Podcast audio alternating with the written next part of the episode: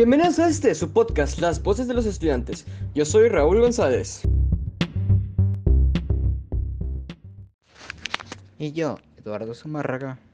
Este es un podcast destinado a hablar acerca de las cosas nuevas e interesantes que están sucediendo respecto al sistema educativo, hallazgos que benefician o afectan a la población, cosas que tienen que ver con el altruismo, eventos cívicos, entre otras cosas. Todo esto desde el punto de vista de un estudiante de preparatoria.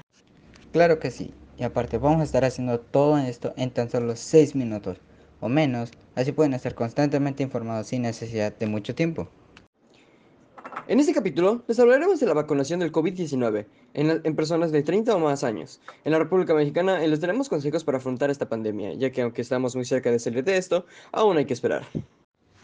A este punto de la pandemia, en la mayoría de los estados de todo el país, los ciudadanos de más de 18 años ya se han puesto al menos su primera dosis de vacunación, lo cual es un gran proceso para México, puesto que del total de las personas inoculadas, 51.306.905 cuenta con un esquema de vacunación completo y 17.043.805% con un esquema medio. Efectivamente, y no solo eso, durante esta semana, México recibió 3.179.660 dosis de la vacuna de contra el COVID, de las cuales 594.360 fueron Pfizer, 1.585.300 de AstraZeneca y un millón de Sputnik. Esto es muy emocionante, ya que demuestra que ahora sí estamos en la recta final en la batalla contra este virus, al menos en México.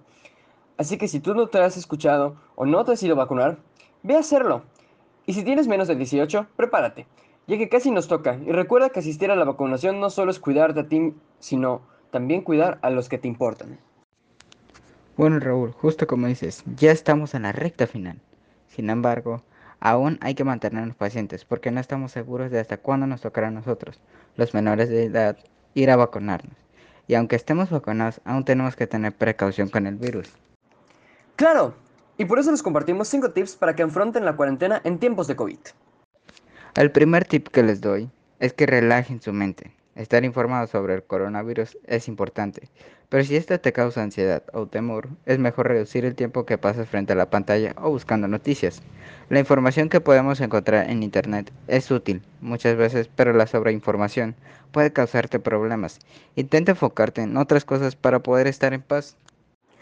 Nuestro segundo tip es que expreses cómo te sientes, y si lo necesitas, vayas a terapia. Sabemos que estar encerrado debe ser muy abrumador, sin contar el cambio drástico que tuvo nuestra realidad. Así que no tengas miedo de expresar cómo te sientes con tu familia, amigos o roomies. Desahogarse puede ser muy útil y te hará sentir muchísimo mejor. El tercer tip que les doy es que se mantengan ocupados. Al no poder salir igual de seguido que antes, pueden abrirse mucho, pero siempre hay algo que hacer. Podrían comenzar a leer un nuevo libro, dedicarse a un nuevo hobby o hasta aprender un idioma. Hay muchas opciones y seguro puedes encontrar la mejor que se te acomode. El cuarto tip es que creen horarios para sus días, armar una rutina para trabajo o estudiar desde casa, además de tener horarios para disfrutar en familia, ver películas o jugar videojuegos. Puede ser más fácil tu aislamiento, así que tener una rutina para la nueva normalidad no estará de más.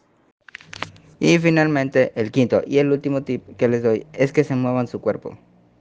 Desde técnicas de respiración hasta ejercicio en casa y yoga son algunas de las actividades que pueden ayudarte a mantenerte relajado. El estar encerrado no debería ser un impedimento para mantenerte saludable. También recuerden que subiremos un podcast todos los viernes a las 5 pm por estos mismos medios. En fin, yo soy Eduardo Zumarraga.